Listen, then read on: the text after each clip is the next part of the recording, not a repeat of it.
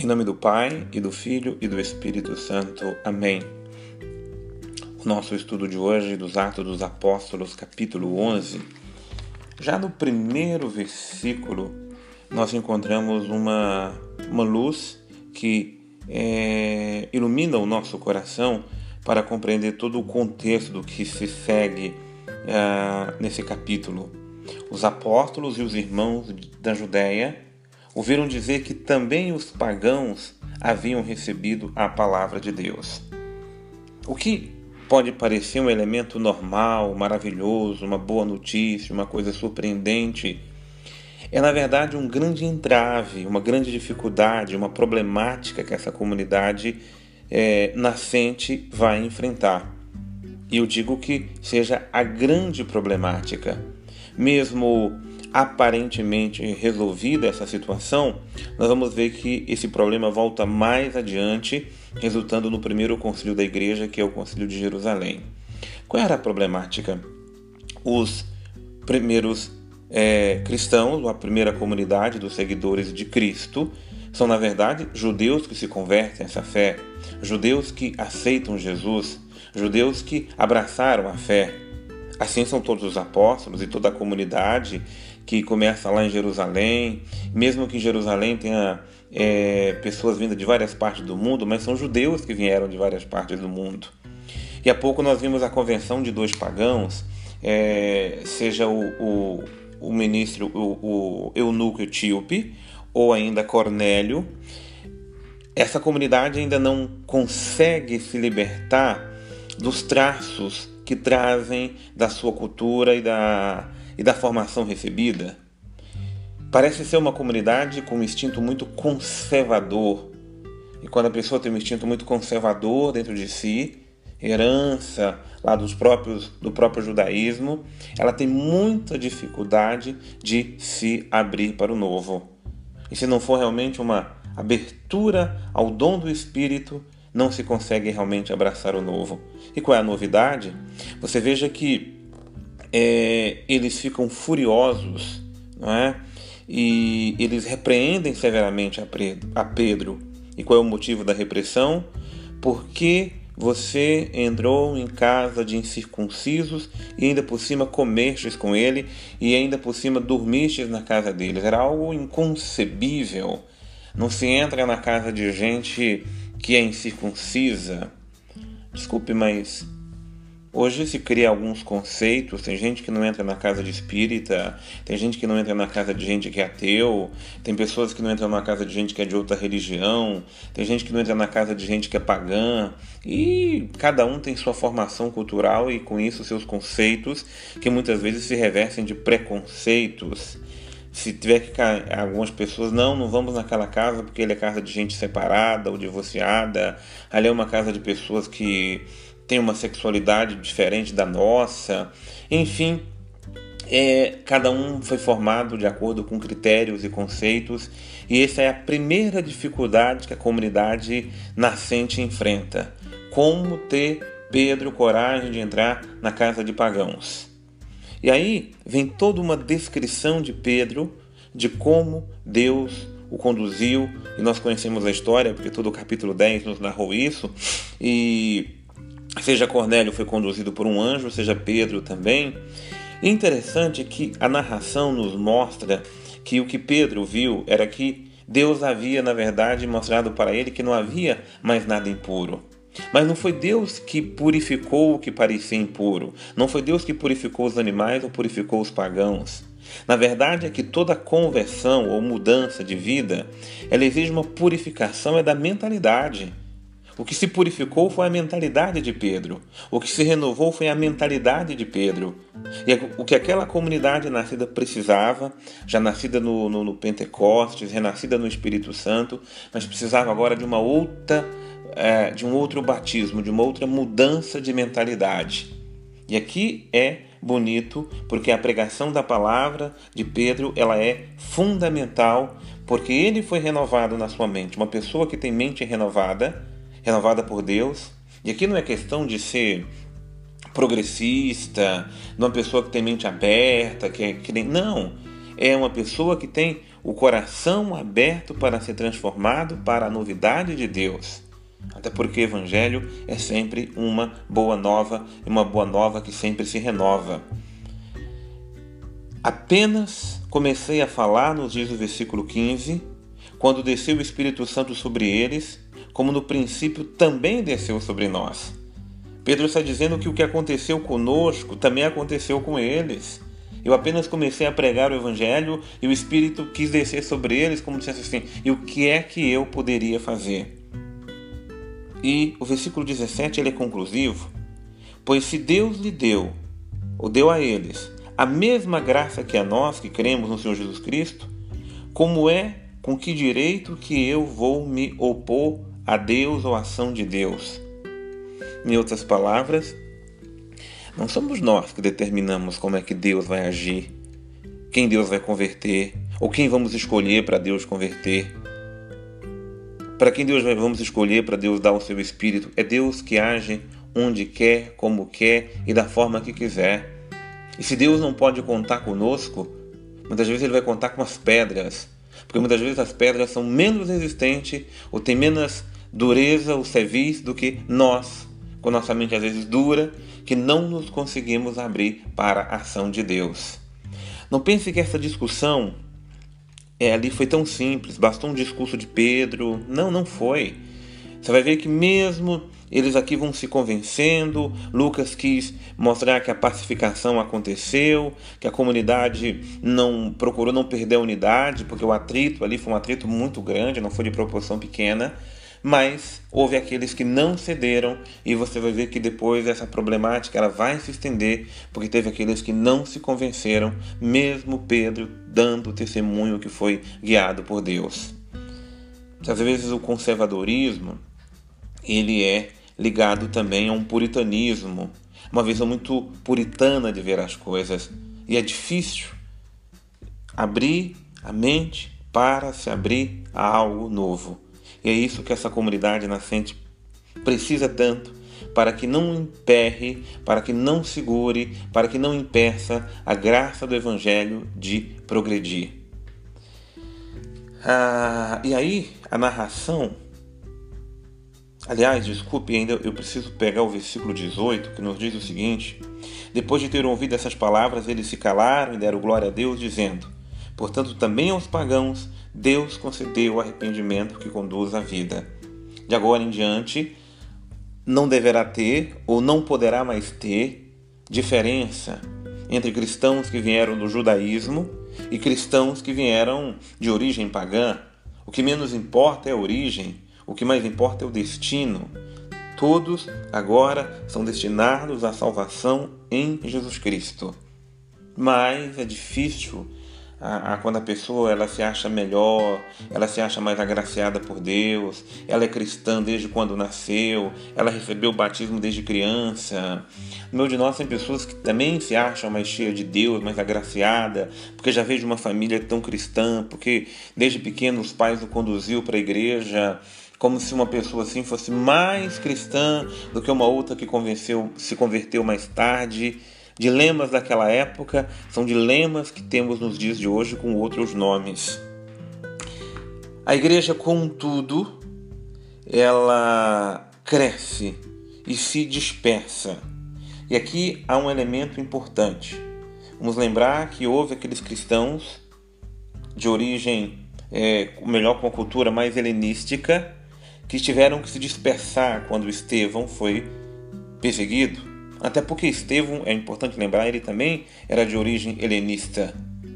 Com isso, esses cristãos se dispersaram e foram para onde? Foram para Fenícia, para o Chipre, para Antioquia. E aqui eu chamo a atenção porque o autor sagrado não dá o destaque que merece. Antioquia era a terceira cidade mais importante de todo aquele império romano. Além de Roma, que era a capital é, do império, Alexandria, que era a sede da cultura grega, com tudo aquilo que tinha de importância, a filosofia, assim por diante, e agora é Antioquia, que é na verdade ali a cidade que faz o, o, o contato entre o Oriente e o Ocidente, ou meio do Ocidente penetrar no Oriente. Então é uma cidade enorme, com milhões de habitantes. As três cidades são muito parecidas, seriam hoje as metrópoles ah, Rio de Janeiro, São Paulo, é, aqui no nosso país. E Antioquia, então, é uma cidade de tamanha importância. E você veja que o Evangelho foi primeiro pregado aos judeus que habitavam essa região, mas parece-me que não houve muito sucesso não houve muito êxito pregar o evangelho para os judeus que estavam ali. E os próprios irmãos perceberam que precisavam anunciar aos gregos o Evangelho de Jesus. O versículo 20 nos mostra isso, que entrando em Antioquia, eles foram aos gregos anunciar Jesus, a mão do Senhor estava com eles, e grande foi o número daqueles que receberam a fé e se converteram ao Senhor. Você veja que é, até aqueles que nós muitas vezes escolhemos para pregar, não é ali que o acolhimento da palavra vai acontecer. E aqueles que de repente nem eram os escolhidos, humanamente falando, eles estão muito mais abertos para a graça de Deus. E aqui tem uma figura fundamental. Já ouvimos anteriormente e agora ele volta novamente a nós, no capítulo 22, que é a figura de Barnabé. Barnabé se achega ali a Antioquia. E o que, que Barnabé vai fazer em Antioquia? Ele vai confirmar os irmãos que foram é, batizados, que se converteram à graça, e cheio de alegria, que era muito característica de Barnabé, ele foi para exortar os irmãos a perseverarem no Senhor com firmeza de coração. Se tem uma exortação, uma pregação, uma palavra que deve ser sempre dita ao nosso coração é sobre a tal da perseverança. Como nós precisamos olhar a nossa fé com o propósito de perseverar nela. Até porque começar é mais fácil. O difícil é prosseguir e perseverar. Lucas não vai narrar para nós isto agora, mas é muito importante lembrar que essa comunidade, ou essas comunidades, elas começaram com muito entusiasmo. Eram 3 mil convertidos, 5 mil convertidos, e depois esse número foi só te multiplicando, multiplicando. Mas muitos, óbvio que não perseveraram.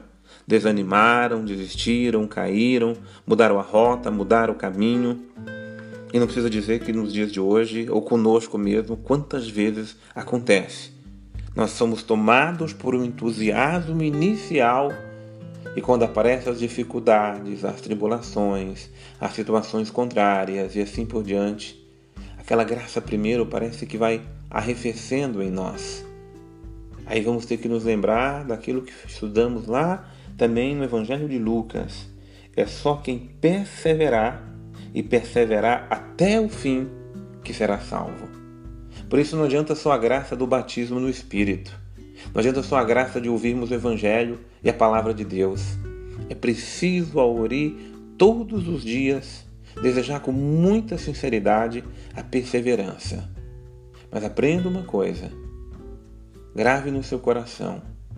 Perseverança é segredo dos humildes. Perseverança é graça que Deus concede a quem tem humildade de coração só persevera nos desígnios do Senhor aqueles que são movidos pela fé e a fé que é sustentada pela humildade. Quem tiver humildade, ela nos leva longe. Senão, nós vamos nos tropeçando ao longo do caminho. Por isso que a pregação de Barnabé, um homem de muita fé, mas é um homem de muita humildade ela vem agora levar a comunidade para esse eixo, o eixo da perseverança, até porque é uma comunidade nascente e o quanto é importante exortar para que perseverem na fé. E um outro elemento de destaque, de destaque é que Barnabé é aquele que vai que já conduziu Paulo e agora é ele que traz Paulo para Antioquia. E ali durante um ano inteiro eles vão participar das reuniões da comunidade, vão instruir a comunidade, vão formar a comunidade. Aqui para nós é um elemento muito importante, gente. Versículo 26. Não adianta só pregarmos, ensinarmos e batizarmos as pessoas no Espírito.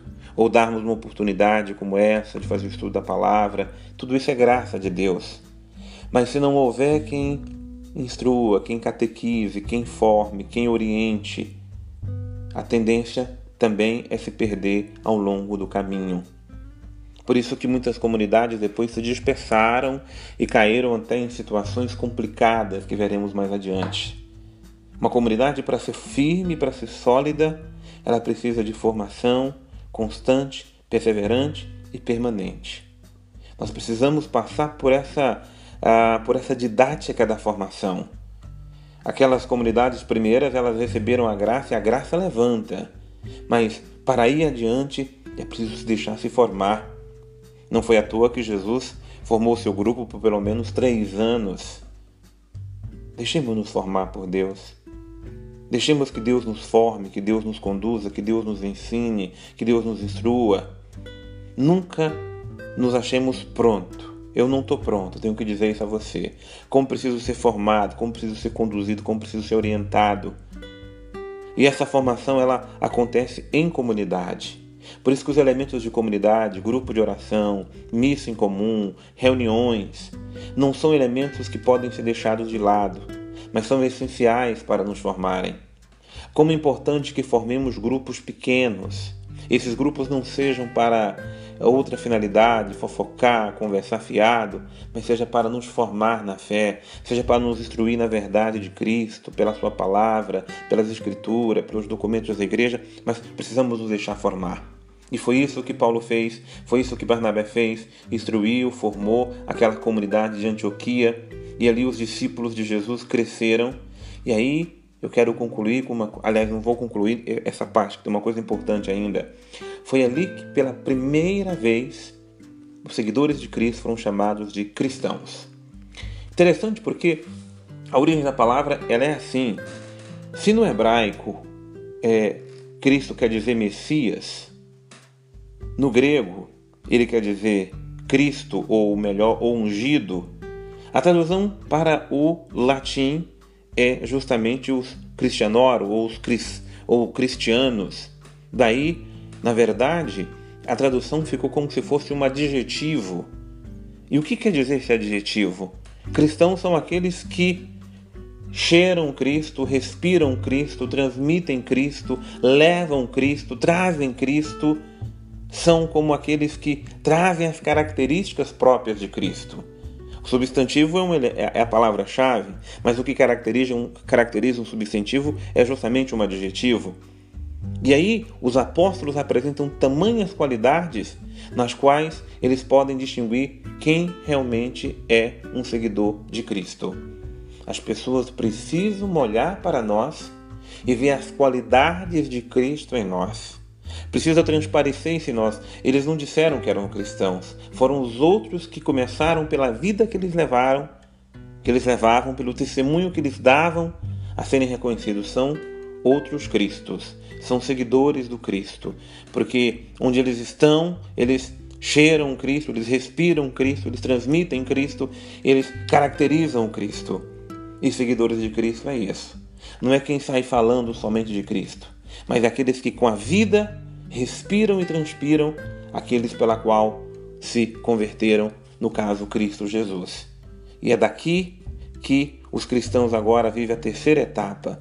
Os cristãos começaram em Jerusalém, foram para Samaria e agora partem para o mundo, porque Antioquia é a porta de entrada para os dois lados do mundo.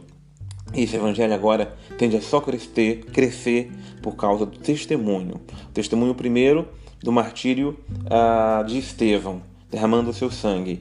E agora, esses que vão pelo mundo levando a mensagem de Cristo, testemunhando com a própria vida.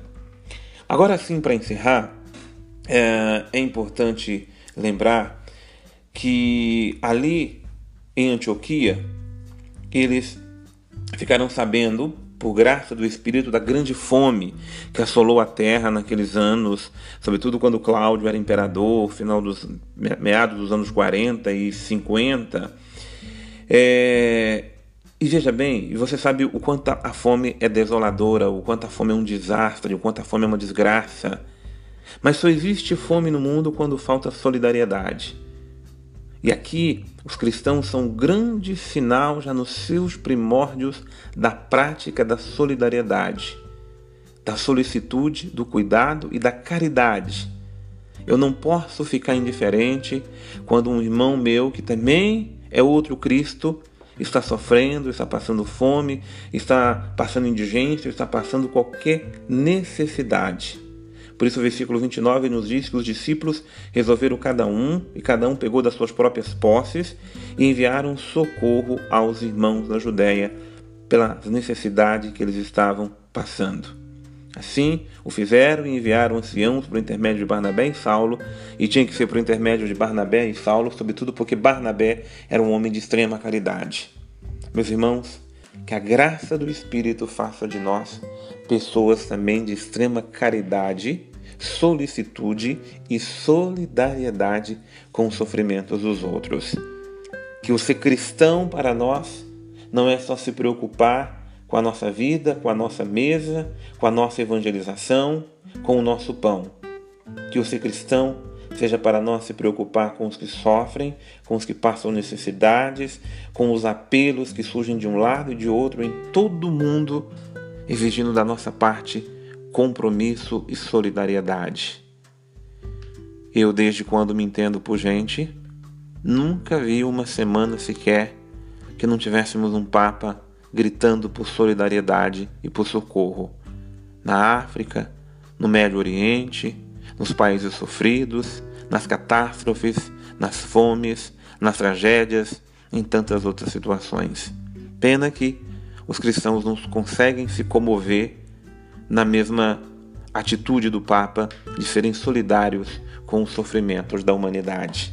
Com certeza, o mundo há de nos reconhecer cristãos quando não acharmos que ser cristão é apenas rezar, falar de Deus, mas ser cristão é cuidar do sofrimento dos outros em qualquer necessidade. Que Deus nos dê a graça do seu Espírito.